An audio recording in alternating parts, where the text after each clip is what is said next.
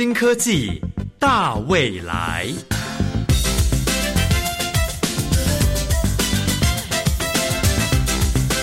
科技的进步让你看得见未来，深入浅出的介绍让你听得懂科技。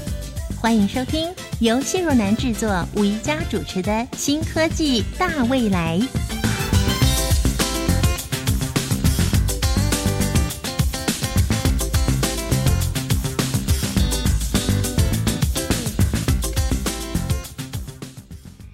人们听到海啸发生时，情绪是非常惊恐的。不管它发生在哪一个地方，当地的民众第一时间要赶紧逃命。对于海啸，一般人的理解是一旦发生，结果肯定非常惨烈。根据泛科学的影片简单说明，一般海浪的波长大约是一百公尺，海啸却是一百公里起跳，所以海啸从海里带上来的水量至少是海浪的一千倍。而且在远洋的海啸时速高达八百公里，就算到了近岸，也有每小时五十公里的速度。这样的速度再配上巨大的水量，对于沿岸的建筑物来说，就像是同时被无数台时速五十的车子撞上去一样。你可以想象那样的威力有多猛吗？所以，全球的科学家都致力于用最快的速度。来对海啸提出预警。今天新科技大未来节目，我们要介绍的是国立中央大学刘正燕教授研发团队所建制的全球电离层海啸监测与预警系统——太空浮标观测网。刘教授也是太空科学与科技研究中心的主任。透过电话连线的方式。我们请刘正燕教授为大家介绍这项杰出的研发成就。刘教授您好，哎，主持人您好。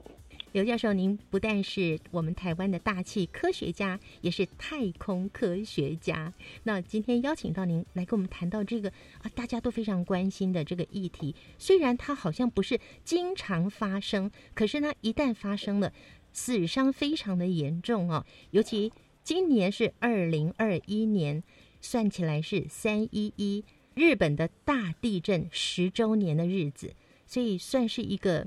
让大家非常警惕的一个日子。把您的这项技术简单扼要的介绍，并且把它的特色也一起说出来。我们的这个呃全球海啸监测与预警系统的太空浮标啊，它最大的特色就是。我们呃可以利用既有的啊全球的既有的 GNSS，就是全球定位啊全球导航卫星系统啊，可以的及时的来监测啊世界全各地的这个所以如果有海啸发生的话，我们可以啊不用再做加上任何的啊设备，直接就是把讯号拿下来以后，我们就可以确认到底海啸有没有发生。呃它的优点呢，其实上就是它并不需要啊增添任何的费用，只要把啊现在相关的所谓的电力层全电子含量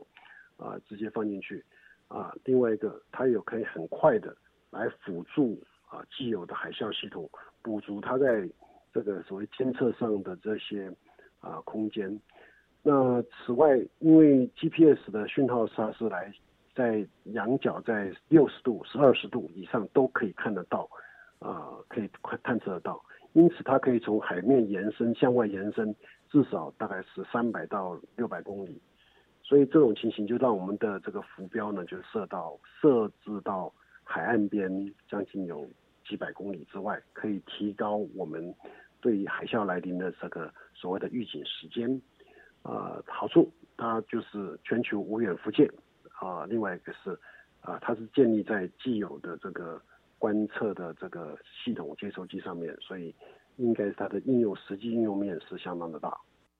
刘教授，您研究海啸多久的时间啦？其实我是研究，主要是研究海啸的引起海面的变化，然后海面的变化引发到大气层中的震动，然后从大气中。一直传到大概地海面或是地表面，大概是三百公里高的高层大气，就是电离层里面的主工。我的工作主要是做这一个，从事这方面的研究也是很意外的。那时候在两千零四年十二月二十六号附近发生一个呃九点三的一大地震，那就是印尼的苏门答腊大地震，造成了这海底的非常大的这种变化，它引起了一个非常大的海啸。那当然，地震波也过来。首先，我是在台湾，事实上我们有很多的仪器，事实上是看啊，等于是三百多公里高、两百多公里高的这些电离层，也就是说，希望帮台湾记下我们的环境的变化。嗯。那结果发现，很简单的一个地表上的一个微微的震动。啊，比方说是零点四公分的小跳动，就是地震波。嗯，呃，结果发现地震波竟然达到天上呃三百多公里、两百个多公里高，也就引起电力层的震动。那个之后一阵子以后，大概就是在下午傍晚的时候，我们就感到海啸就逐渐就过来。于是我就有兴趣就去看，跑到我是因为这年头全球定位系统 GPS。全世界啊，目前大概就是有三千多个，等于是公开的网站。嗯，那当时呢，在苏门答腊大地震的周遭呢，有一共有四个站，这个四个站呢是及时的，等于是免费公开给呃全世界的科学家啦或一般的老百姓大家在使用。我就用它，就看了一下，就大吃一惊，因为好好的电力层里面，呃，它就引起了非常多的这些震动，比较前一天的数据。呃，我们就很明显的看出来，在天上的电离层里面，它的所谓叫做全电子含，就是电子密度、电子含量已经被扰动上下波动，所以等于像海浪一样这样去波动。我们就去看，结果就发现这个波动竟然是由苏门答腊地震的正央附近所传上来。所以在两千零四年的时候，是到年底我就投稿，那时候全球的科学家从来没有见过这个东西。所以大家也就是觉得对这个是相当大的存疑。之后呢，大概将近一年的时间，用地震学家的他们的方法，也就是用他们的这个矛去攻他们的盾，嗯，那去辩证这个它是不是从那个是不是有苏门答腊引起的印度洋海啸。其实我们用的方法非常的简单，也就是像古时候的，就是用好几个观察者，然后看看海啸是从哪边过来的。那结果发现，用天上的电离层的全电子含量的振动波动的这个方式去，等于是圈圈去指它，结果指的东西正好是落在地震的正央附近。那全世界也就是因为这件事情，开启了一个连在太空中三百多公里高都能够确认海啸的发生。因为一般来讲，大地震的时候，大概是百分之九十几，大概都是不会有海啸的诞生。但是我们现在因为没有别的办法，所以在大地震以后呢，科学家很快的就用那个呃海啸模式去计算一下，假如有海啸，它什么时候应该传到什么地方。嗯嗯。所以当时我们就是用了是印度洋海啸，看到它的正央上面同样的地地方有这些现象，所以我们就对全世界的科学家呢就告诉他说，海啸会引起天上的震动。可是这是一个非常奇怪的一件事，因为如果我们拿一杯水，那你去上下晃动，你就听不见水的这个拍打空气的声音。嗯，反过来，如果说我们上拍的桌子的时候，你确实听得见。所以科学家对这个海浪会引起天上的这个电离层的震动，啊，事实上是啊，虽然是我们我们这个团队在当时在一年多以后就发表了第一篇，应该是几乎是全人类第一次看到。可以去用很少的站去锁住那个啊海啸的源头，嗯啊，所以大家就觉得说呃蛮有趣的。可是就像一般的科学发现，就是说看到这个现象，第一个念的又是全新的东西，人家说是错的；第二个呢就更想说，嗯，你不能证明他，是抱着怀疑的态度。对对对，那这个就经过了二零一一年的三幺幺海啸。经过七年的沉浸，大家也都开始去有讲说，这是很奇怪，用既有的这个 GPS 的机器呢，我们就可以免费的就去确认一下海啸到底存不存在。嗯，在七年之内，大大家是有的人相信，有人就还是很存疑。那三幺幺海啸的时候呢，呃，我也受邀去日本，结果就发现一件很有趣的一件事情。从前大家在怀疑的，说我不能证明的。连续两天专门讲电力城海啸，所以一瞬间就从一个大家在存疑的情形，到现在目前全世界大概都知道说，海面的变化确实会引起这个天上的电离层的变化。因为最早的时候在呃苏门答腊的时候，我们可以用很少的站，而且可以看到那个波形是非常非常的呃不同。嗯那所用的仪器呢，又是呃所有的东西都是已经既有的这些呃算是 GPS 站，因为现在世界各地像台湾本身呃它都有这个每五公里或者说每十公里大概就是一个政府上就有装一个呃 GPS 的站来监测地表形变，这还有帮助我们去了解到啊、就是啊、电离层的效应对着我们的所谓定位导航的一个修正。嗯。所以这些东西都是既有的资料，我们拿来做相关的应用的话，就可以来监测呃天上啊、不论是是海啸，或者是火山爆发，或者是地震波、台风呃封面啊、这些东西，就是可以利用它传到电离层里以后，我们反过来看。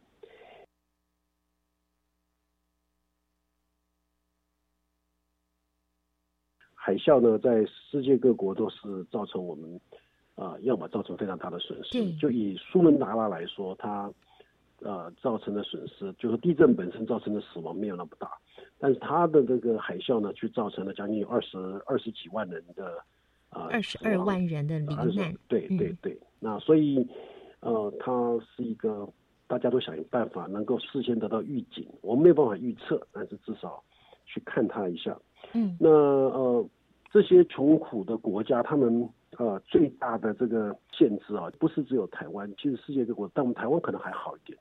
因为台湾的经济不差，所以所有相关海啸，它就在这个啊、海底呢，它就布了一个电缆或者是缆线拉出去，然后上面挂一个浮标，或者是在近岸的地方挂上一般的就是就是海上的一个浮标。嗯，那这要做浮漂什么呢？啊，浮标就不易，就是它是在那上面一个浮，像那个我们的救生圈一样浮标一样东西，然后它底下是丢下了一个仪器放到海底的底面，嗯嗯这个底面呢，它会记录水面的压力，所以当你海啸来的时候，你的水面升高，你水面的水的重力压那个底下的那个 condenser，就是它它的一个一个记录器，它就可以侦测海啸到了没有。哦，那在岸边的话，在港边，我们可以装一个叫做海潮计。海潮计呢，就可以知道潮位的高低、潮起潮落。海啸到的时候，哎，它真的已经到了。对，已经 到海岸了呀。对，所以呃，它基本上的困难就是，它都在你的岸边附近，嗯尤其是刚刚讲海潮计，我们的浮标还可以拉出去，海缆拉出去离岸大概将近几公里，再加上这一个浮标的价钱大概都在呃几十万、几百万美金。好贵哦。那所以这种情形，呃，当然它的功能也非常多了。那哦，但是其中一部分就是用来监测这个所谓的呃海啸的来这个来源了。所以现在目前全世界做的比较布的比较密集的都是有钱的国家。嗯那以美国为大宗啊、美国的就是海洋啊、海洋大气总署 NOAA，OK，、它是为主要。至于像那苏门答腊、印尼那一块啊、基本上都是穷国家，除了老美给他以外，或者说是呃日本或者再提供给他，他们就是没有。嗯所以海啸来的时候就非常的无助。海啸预警这部分，我也就跟他们讲说，他们用既有的地面的 GPS 接收机就可以用来及时的监测有没有海啸，确认它有没有海啸。嗯哼那呃，其实啊、还牵涉到啊、最近他们有一个海啸，那海啸发生的时候，他们从他们的海潮计里面看到那个水海浪不高，于是宣告解除，结果不到十分钟就产生一个很大的海啸，那造成了相当大的损伤，是最近嗯一两年的事。我们后来又从我们的 GPS 用他们那办的 GPS 也确认了这些发生，所以太空浮标电离层海啸监测跟预警系统，一个是它不需要多花的任何的经费，它可以获得一些预警的资讯，能确认海啸它发不发生。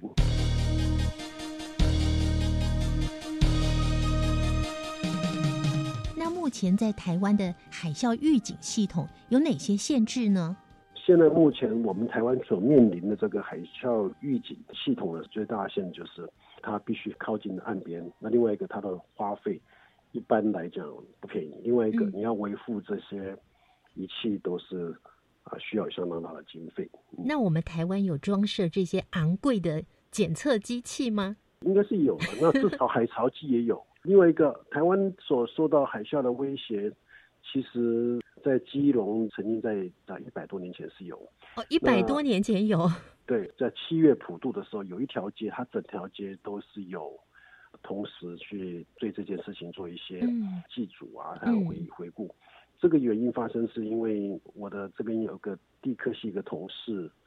他的祖母辈，岳家的祖母辈，曾经经历的过那个海啸啊。他们在海啸来的时候，比方是海水退去，所以有这个我们的这老百姓跑下去捡鱼、捡贝类。嗯。结果不到十几分钟，那海啸回来，所以，所以那一个街上的人才会说啊，就是整整排是几乎是就就就走掉了。所以这是海啸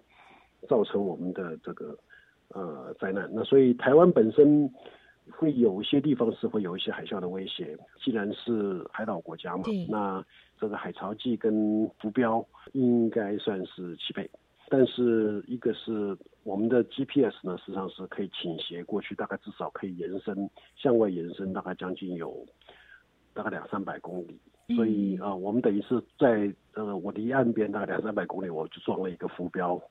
呃太空浮标，所以可以来确认这些呃。到底是不是有？如果地震一发生，我们立刻就可以去啊追击，说天上是不是有看到海啸，有没有引起海啸？所以电力车海啸这个监测跟预警系统的一个好处就是，它可以告诉你，可以确认它到底有没有发生，而不是说你计算以后你再去等它过了没有，然后再猜它是不是啊有海啸发生。所以时间相当的短吗？呃，一般来讲，看你发生的位置。嗯，我们的就是说，一般海啸，它的呃，到你的看你离岸，如果是近岸的地震，啊，就是说海啸如果在近岸，那就非常非常快了。那如果说是有一定的距离，它的呃海啸的传播呢，大概是每秒钟是两百公尺。另外一个角度来看，就是每秒钟、每小时大概是七百公里，就像一个喷射客机的一样的速度。嗯哼。所以你说它快还是不快？快慢呢，其实是还牵涉到在深水的时候，在就太平洋里面，它的速度确实可以到达两等于是七百公里每小时。嗯。近岸边的时候，你上我们上次可以看到日本三幺幺海啸的时候，其实它有点像蔓延的方式。但是他来的时候，那那个产生的那个压力啊，嗯，我曾经去看过日本三幺幺海啸的现场，我也曾经去看过苏门答腊的现场，啊，无一例外，那尤其日本那个工程地区的那个地，那个就是最严就海啸最严重的地区，在你膝盖以上的东西几乎看不见，就是所有日本房子通通都都都被冲掉，那能够存活的大概就是政府的建筑物，比方说。啊，教室，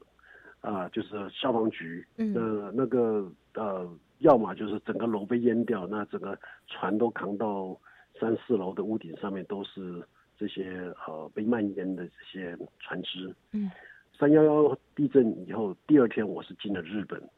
所以呃，我这个天我看到这些所有的纪录片，也看到了海啸，呃，肆虐的场景。嗯，刚刚前面提到，我的开起源是做苏门答腊，三幺幺海啸，日本这一块呢，相信比较之下，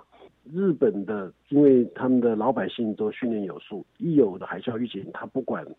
到底是不是确认它有没有发生，全都往高处跑。印尼的呢，他海啸来的时候。所有的老百姓还在那边看那些是海水的涌涨，呃，就来不及了。他根本就是也不相信海啸有这么大的威力。我相信之下，呃，老百姓的这平常的训练，还是让这个灾难降下来到只有就日本话只有大概将近两万人，苏门答腊了确实有二十几万，哦，差很多。所以说，除了我们现在的既有的这种海里海上面的浮标跟海潮计。如果我们能加上太空中的技术，就从太空中利用电离层的全电子含量的变化，啊，去多一个太空中浮着的这浮标，在远在很远的地方，你都可以去看，就可以帮助我们确认海啸的发生。因为海啸发生的时候，我们可以用三个脑洞的点，我们立刻就可以锁住源头在什么地方。嗯，是这个是您的研发中最重要的点吗？是的，因为呃，一般他们其实在这个地方要算到他们那个那个点，那是最后确认。那在急速要使用的时候，我们现在其实还有持续在做一件事情，就是说我只要看这个波动，它的形状是呃海啸所引起的电离层啊，我们称为叫电离层扰乱，我们就立刻就可以启动，所以说告诉你这个海啸是发生了。OK，所以定地那个位置是第二次的再再次确认，因为这些波动你要确认它是从那个地震震央附近。啊，这个是一个非常，啊，这等等于第二阶的再度确认。其实第一个阶确认就是，呃，那个波动一个形状，你看了就知道这个是海啸。那应该要，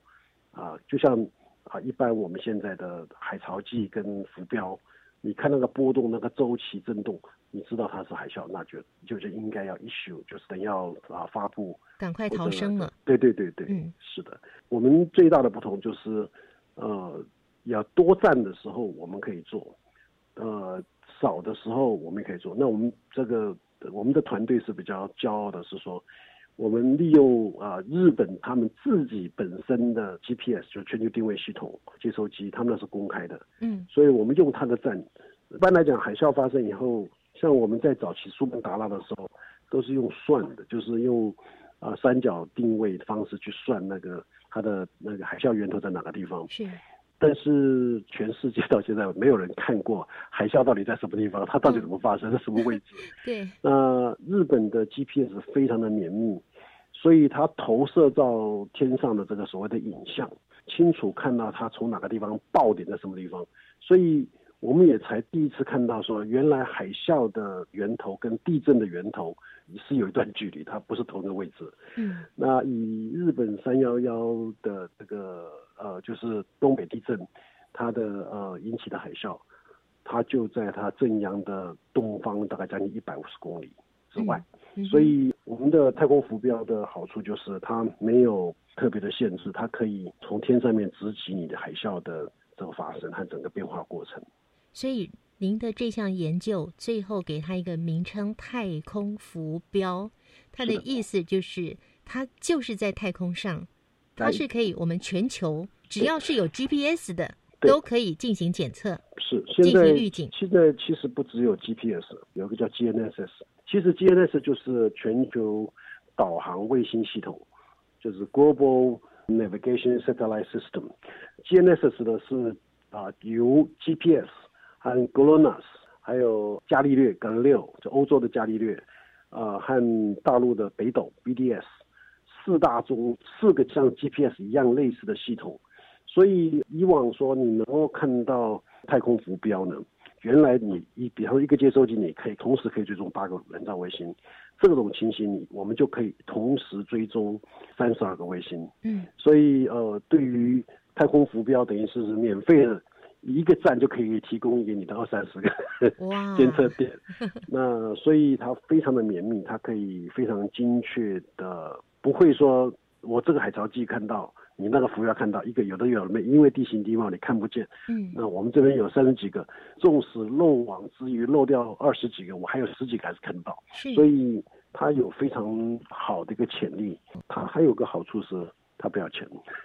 因为它用的就是你既有的这些人造卫星的其他的应用，你就可以用。哇，真是太棒了！以前呢，我们都以为 GPS 只能够带着我们前往我们想去的目的地，没有想到它可以被运用在海啸的预警上面。那刚刚刘教授您提到，在技术层面上有运用到电离层这个部分，我相信听众朋友是不太了解的。我们留到下一个阶段来介绍给大家，并且告诉大家这项研究技术未来将会怎么样发展呢？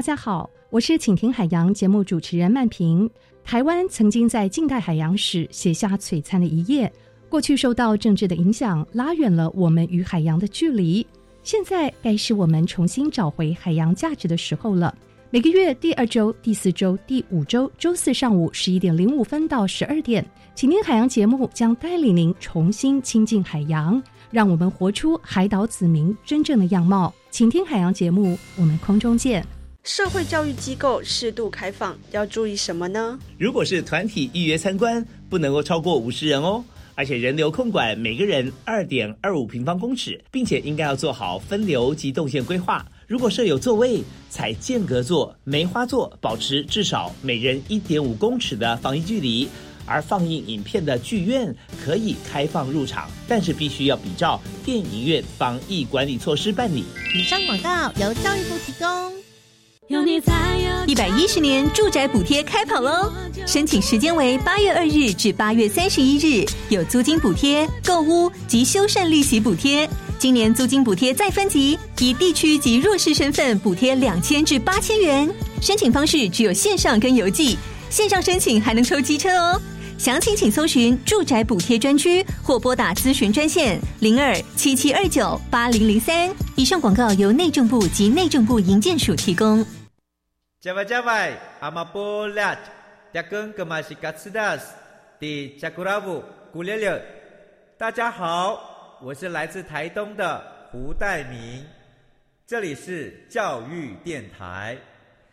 那罗哇那咿呀那呀哦哎呀，那是你呀鲁玛的呀恩哦，朋友们就爱教育电台。新科技大未来，每个星期三上午十一点零五分，与你在教育电台的频道上认识新科技，迎接大未来。我们新科技大未来节目要为听众朋友介绍的是由我们国立中央大学太空科学与工程学系太空科学与科技研究中心的主任刘正燕刘教授来为我们介绍全球电离层海啸监测与预警系统太空浮标这项研究谈到一个电离层。如何来用 GPS，还有刚刚讲的全球导航卫星系统，来跟电离层做一个什么样的连接，去进行预警呢？我们的这个呃全球海啸监测与预警系统的太空浮标，就第一个电力层，我们的一般是不应该陌生的，因为我们从小到大，我们会去听。收音机对不对？对。那我们也会收电台，我们有时候甚至会去收英国之音 BBC，我们又说美国之音 ABC 这种遥远的这些电台的传播。电力层呢，简单来讲，先讲应用面，我们比较熟悉的就是我们上汽车以后，收音机它上面有两个，一个叫做 FM，一个叫 AM。对。那个 AM 呢，我们称为叫做调幅，嗯，因为 FM 就是调频。对。那如果是用调幅的话呢？它是先射到天上，你的频率是多少，它就决定它的反射是什么高度。调幅的话，就是我电波打出去，你必须中间没有任何的障碍物，你要看得到。如果翻做一个一座山，我们的调幅的讯号就会 需要用中继的嘛。对对。如果是调幅的话，没有关系，它可以翻山越岭，打到天上，大概在两三百公里，然后再反射下来。所以它的用的是。天波就从天上电离层的反射，所以因为太阳光的照射，我们空气越来越稀薄，到达五十公里以上，一直到广义来讲几千公里，甚至到几万公里。这里面呢，我们的这个空气分子因为很稀薄，被太阳光的紫外线和超紫外线和 X 光照射以后，它就是从中性的这个大气分子就变成正的离子跟电子。就是说，一般物质里面大家都知道固态、液态、气态。如果在气态呢，再给予用光强光，就是用那个高频的那种像紫外线去照它的话呢，就是超紫外线去照它，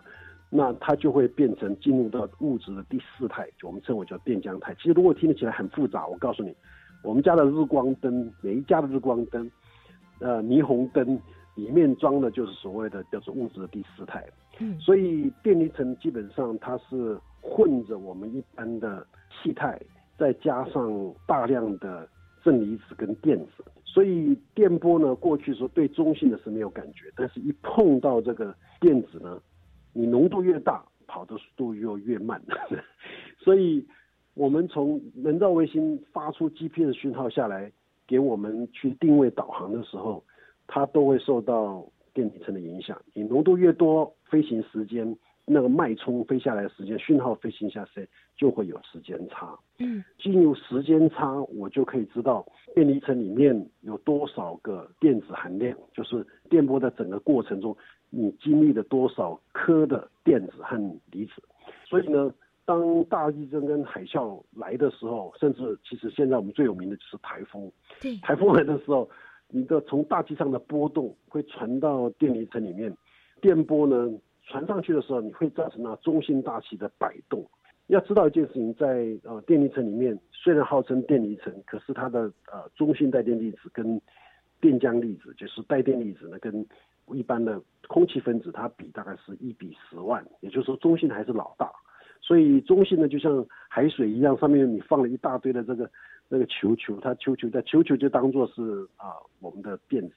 那个海水呢，就当做是一般的中性的，所以上上下下由不得它，所以也就是海啸产生的时候，因为海面拉高，那它就把空气推高，那一直推到三百多公里的电离层里面，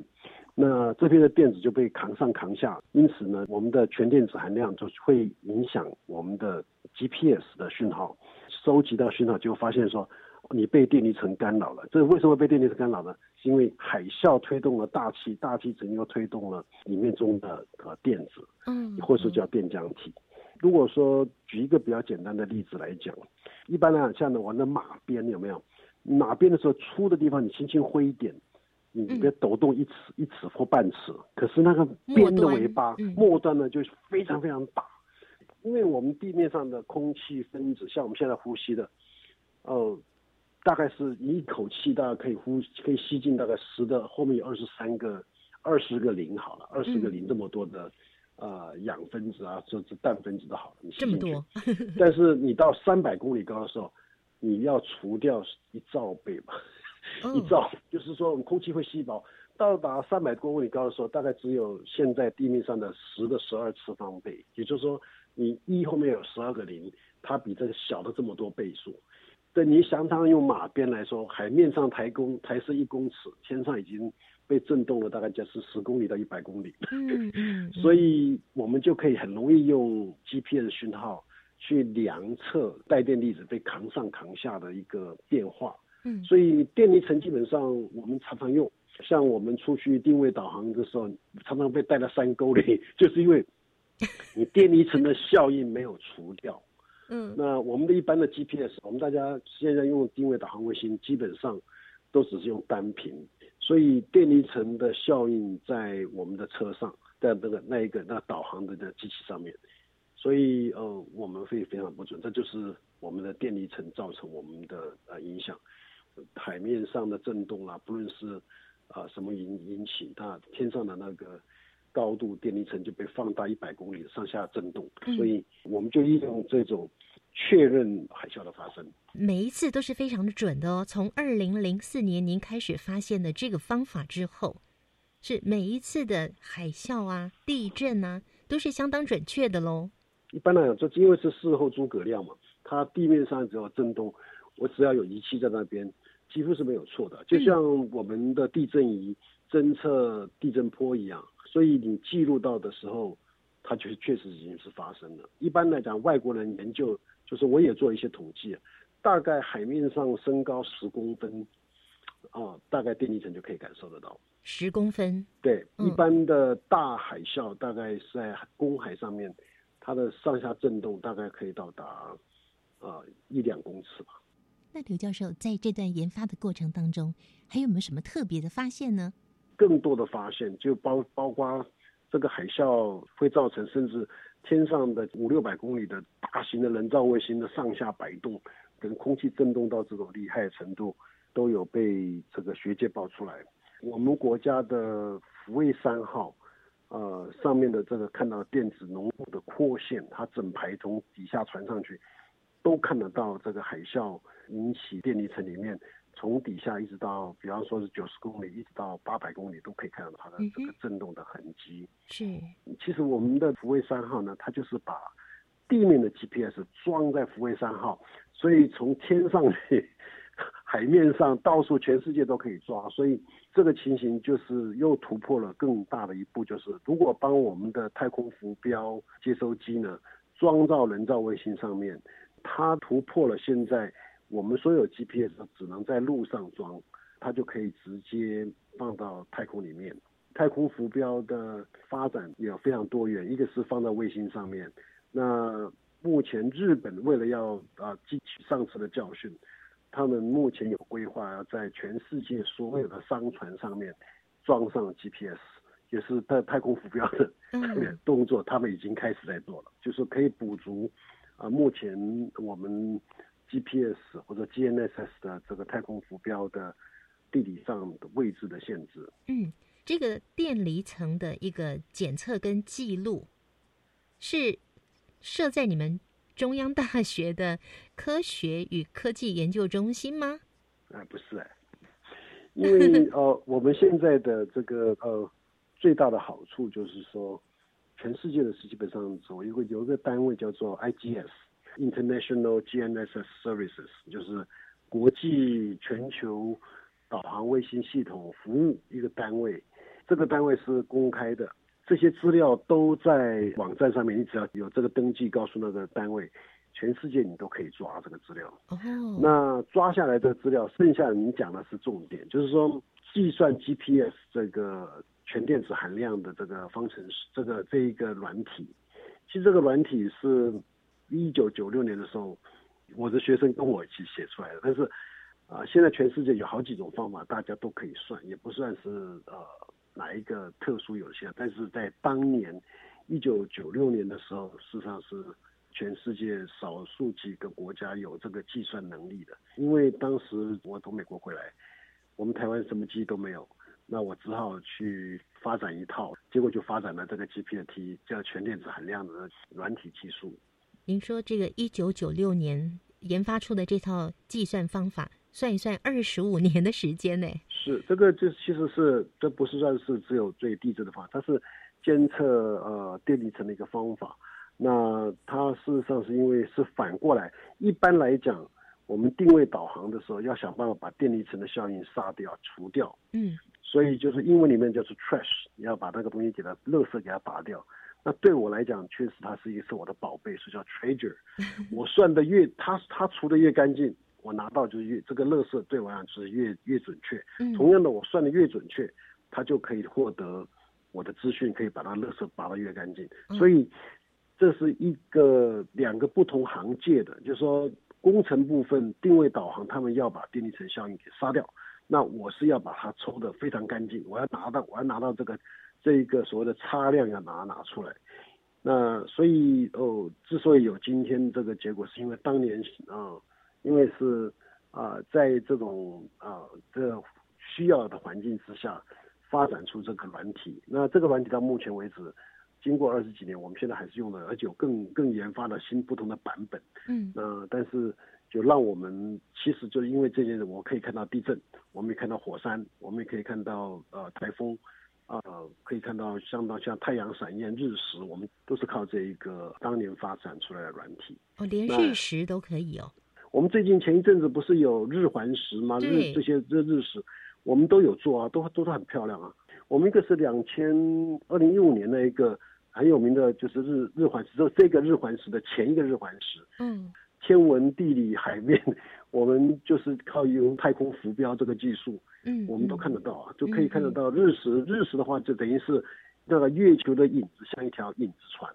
那它开过去的那海上的那个。波纹我们都可以看得到，电力层的里面的这些日食的波纹引起的波纹，就像你去看外面这个湖里面这个鸭子在游水，它不是两道波纹吗？对。那我们的电离层的刚刚讲全电子含量就可以看到这个波纹，引发电离层的这些扰乱，所以海啸引发电离层的这个震动，呃，应该是理所当然吧。那当记录到的时候，哦，有海啸了，有地震了，那是不是我们民众们会收到的一些简讯，告诉我们要赶快去进行逃生，它是不是有一个直接的联动呢？目前已经有人用这一套系统加这个技术，配合美国的海洋大啊，美国的太空总署喷射推进实验室，他们结合了海洋大气总署的一般的海面浮标，还有岸边的海潮计，还有啊，他们全球掌握的这个 GPS 这个系统，他们有在做预警系统，他们有发布这些结果，啊，目前他们大家正在努力。那我们的这部分太空浮标的技术，也是希望有机会跟业界啊，或者说是跟哪个地方结合，因为我们跟别的地方最特殊的是，我们有算正阳，而且可以确认。那我们接下来一段是要用把这个东西引进 AI 的技术，如果 AI 技术完成以后，我们才有可能说是有预警的系统。那再加上预警系统，基本上是呃气象局他们有他们自己的系统。那我们这个东西目前前进速度太快，因为过去几十年他们都是使用已经既有的成熟的技术，所以我们这个是新兴的一技术，所以目前还没有被列入在这一块。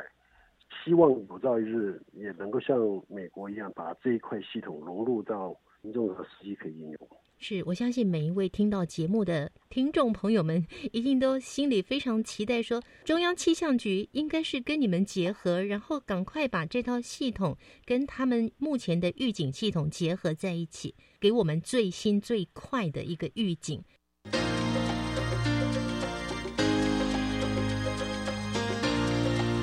科技好生活。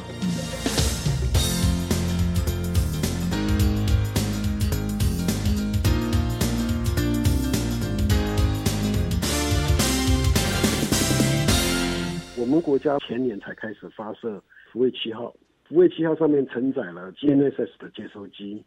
它在天上呢，同时也就是扮演了一个帮我们的 GPS 飞到天上去。这个同时可以看全球的，就是把 GPS 放上去呢，它除了可以让我们的太空浮标呢无远弗届以外，可以更快缩短刚刚我们提到这个时间，它可以及时的给扫描这一块，因为它一共有六颗。福卫七号本来就是有一个很重要的任务，就是做天气预报，去看台风相关的的天气变化，还有定位导航的相关应用。所以太空浮标海啸预警这一块，在未来的我们国家的人造卫星的发展之下，那再加上我们所谓的猎风者啊，所以对于海啸的部分可能更为绵密。那其他对于像是火山、台风。在相关的应用、相关的技术都可以用来找上这些所谓台风的这个造成它的这个所谓的风的波动的源头，也就是它的破坏的这种强度的中心在什么地方，我们大家都可以去相关的应用可以用得上。这样的一套技术呢，它是我们可以全球共享的。对不对？哦，非常感谢您有这样的研发。我们也希望我们台湾可以赶快的有跟教授您这边进行合作，让我们用这种太空浮标的方式进行地震、台风、火山还有海啸的预警。非常谢谢刘教授，谢谢您。好，谢谢。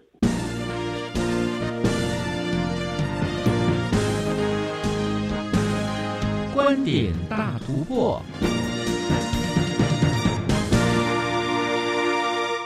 欢迎来到观点大突破，我是方如。相信很多听众朋友一提起十年前的三一一大地震的海啸，还有二零零三年的南亚大海啸，那个触目惊心的景象，应该都还记忆犹新。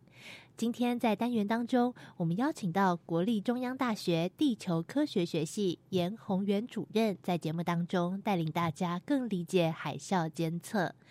主任分享，其实人们对于海啸的监测，大约是从一九二零年代开始，而在一九四九年也成立了太平洋海啸警报中心。其实最早都是在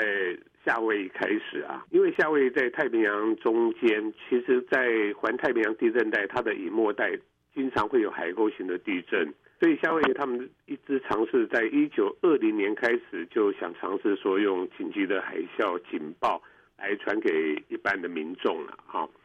那后来到了大概一九四六年，这个阿留申群岛地震引起海啸啊，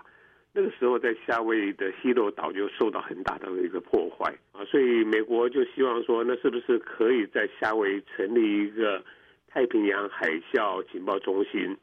啊？那在一九四九年的时候，就由美国国家海洋跟大气管理局啊，就来成立这样子一个研究中心。他就结合了这个太平洋沿岸的各个国家，就是平常注意水位嘛。那么在如果有地震发生的时候，各太平洋沿岸的国家，它事实上有一些地震仪，另外有一些观测呃海浪的这个资料，它就会送到太平洋海啸情报中心来。那么他们会马上计算说，到底这样子的一个地震，还有这样的地震的模式啊，会不会发生海啸？如果到太平洋沿岸各个国家大概的时间跟海啸的高度啊，所以这样的话就成在每个地震发生之后，他们就很快的就可以发这个警讯。对，像比如我们就三一例子哈，就是日本发生地震，日本本身他自己也可以计算，但是我们就很快收到太平洋海啸中心说，我们这边大概有五十公分的海啸。然而，目前除了海啸警报中心的研究之外，各国也透过海底电缆或是浮标进行监测，特色及优缺点各有不同。如果进陆地的话，我们可以用海底电缆，哦，像日本啊，其实台湾现在也有在做了哈。那么电缆上面就可以装了一些地震仪啊、海啸仪跟一些观测仪器啊。有海啸的发生的话，那么它就很快的可以监测到。那个海浪的起伏啊，那看是不是海啸，直接送到那个岸边的电台，然后就可以分析来做研究哈。这但是这套系统是这样，因为它距离比较短，一般海底电缆因为它很贵啊，所以如果说你要弄个一千公里、两千公里哦，事实上是没办法去布设了。所以我们以日本的呃例子来讲，其实日本大概二十年前就在呃它的东海跟南海那边就布海底电缆，因为日本那时候认为。下一个大地震会在这一块发生，结果呢，地震就发生在三一一啊，在日本的东北外海，好像只有一个单位去建这个海底电缆，啊，所以变成就是说，如果你要用这种传统的比较近岸的电监测的话，事实上，呃，第一个距离是它一个缺点，第二个你要堵在哪里发生。那如果说像现在全面性的这种海啸，当然它会比较没有那么及时，所以他们现在是用浮标式的。啊，就把它建在浮标式，然后可以拖到比较外海啊。那它也是一个复合式的一个观测啦，比如它有海啸啦，还有水位啦，还有波浪什么的这个讯号，还可以直接透过卫星送到呃记录中心来啊。对于目前采行的方法，能够透过多种方法相互补足情报，让人们对于海啸的掌握度越来越高。像世界上，其实，在太平洋的一些沿岸之外，事实上在太平洋里面。也有一些这个所谓的浮标式的观测，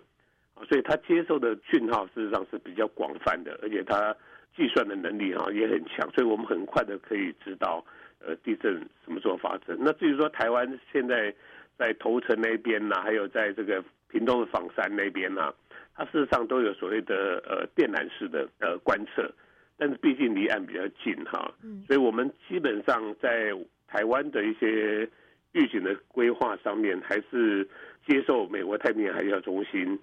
的海啸资料，好，然后我们再来靠看我们近岸的这些浮标跟这些海底电缆，我们就可以得到更准确的一个预预测结果。而针对全球电离层海啸监测与预警系统，也突破了既有的观念，从不同角度辅佐对于海啸的观测以及预警。刘建老师的这个。呃，电离层的监测海啸啊，它事实上是当海面有波动的时候啊，它会透过这个大气啊传到电离层，然后电离层就有扰动。那电离层的扰动不是直接去这么快就观测到，它事实上是接收全球卫星定位系统的讯号，然后去计算啊。那这个当然是比较可以。及时也动态的可以监测到大范围的海啸的活动了哈，但是之前我们有提过，就是说其实地震不见得每个地震都会发生很大的海啸，所以呃还是要配合我们一些像呃目前的观测哈，像海底的地震仪啦，或者是诶世界观测网所定出来那个地震位置跟它的模式啊，这样子的话再加上太平洋海啸中心的讯号，我们这样是比较容易、比较正确的判断出来。对，其实很简单讲，就是说电离层它可以知道说海浪还有海啸，但是我们还是要用一些地地面跟海面的观测，我们可以判断说，因为一般来讲，你说海啸五十公分，其实对民众来讲预警也没什么用了啊。所以你的海啸说预警说啊，我的海啸有十公尺或二十公尺啊，那这样的话，其实对民众来讲就比较有需要这样子的资讯啊。所以这个事实上还是有点差别，但是两个综合起来资料，当然资料越多，我们可以做越好的研判。台湾四面环海，又处于太平洋火山地震带，若是海啸发生时，民众正身处于海边，应该留意以下海水的意象，才能够第一时间逃难求生。呃，我讲一个最基本的概念哈，就是海啸最主要的能量，它是垂直于海沟啦。所以台湾事实上拜所谓的呃地利哈，就是地体构造的那个，因为我们的琉球海沟啊。跟我们南边的马尼亚海沟，事实上都不是真正的垂直台湾，因此如果说他们有海沟型的大地震的话，事实上它主要的海啸能量，呃，并不会直接冲击到台湾岛哈，所以呃，台湾造的海啸可能比较大的会在于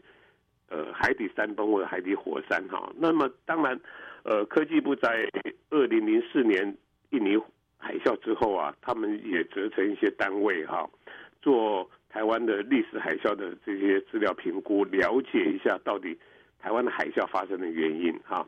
那么也模拟了一些像呃台湾的东部哈有这个琉球海沟啦，南部的有吕宋呃呃那个马尼亚海沟啊。那到底这些海沟发生规模级的地震，那么台湾会引起多大的海啸？那这些有都有模拟过哈。其实真正海沟的地震其实。并不大啊，造成我们台湾的海啸并不大哈。当然也不能说不大，我们就不在意，因为在一九六零年智利的大地震呢，它是在南半球那边，但是它造成基隆港海面呢有一点九公尺的浪高，在那个时候，在田寮河上面，呃，有很多那些漂木啊，还有一些这个就把当时的这个桥啊，这个上志桥啦，还有崇仁桥跟平等桥、自由桥都冲毁啊。啊，所以也就是说，呃，可能有外面的海大地震会造成比较明显的海啸哈，所以这边可能要给民众一些呃海啸的方面的一些概念，就是虽然你没有感觉到地震，但是当你觉得这个海水突然退掉的话，其实这个可能就是海啸要攻击之前呢，它会有这样子的一个动作啊，这是比较近这个震央的地方。如果说是比较远传来的海啸的话，那真的你要看外海突然有很大的波动，可是又没什么风的话，这个时候有可能是外面很远的地方地震，然后造成海啸哈。所以这个大概是一般民众基本上的一些认知啊。以上就是今天的观点大突破，我是方如，下回我们空中再见。透过了全球科学家的努力。太平洋海啸警报中心设置了世界地震观测网，以及散布在海上的侦测浮标，再加上今天为大家介绍的由中央大学太空科学与工程学系刘正燕教授所开发成功的电离层海啸监测与预警系统——太空浮标，利用全球导航卫星的系统建制太空浮标观测网。用最快的速度，马上确认海啸生成的位置与传播。我们希望中央气象局可以早一天采用这项预警系统。万一发生海啸，专家建议记得十二个字的逃命口诀：往高处，往内陆，找坚固，抓牢固。今天新科技大未来节目就介绍到这里了。我们来听听下个星期要上场的新科技。AI to Robot City，这是一套运算思维教育桌游，它结合了人工智慧的应用、运算思维的历程以及智能车的创建等游戏式学习的方式，帮助我们的学生可以体现人工智慧的应用。欢迎朋友们锁定下个星期三上午十一点零五分《新科技大未来》节目，将为您介绍的是可以培养小学生。运算思维的一套桌游《机器人盖城市》。我们下周见，拜拜。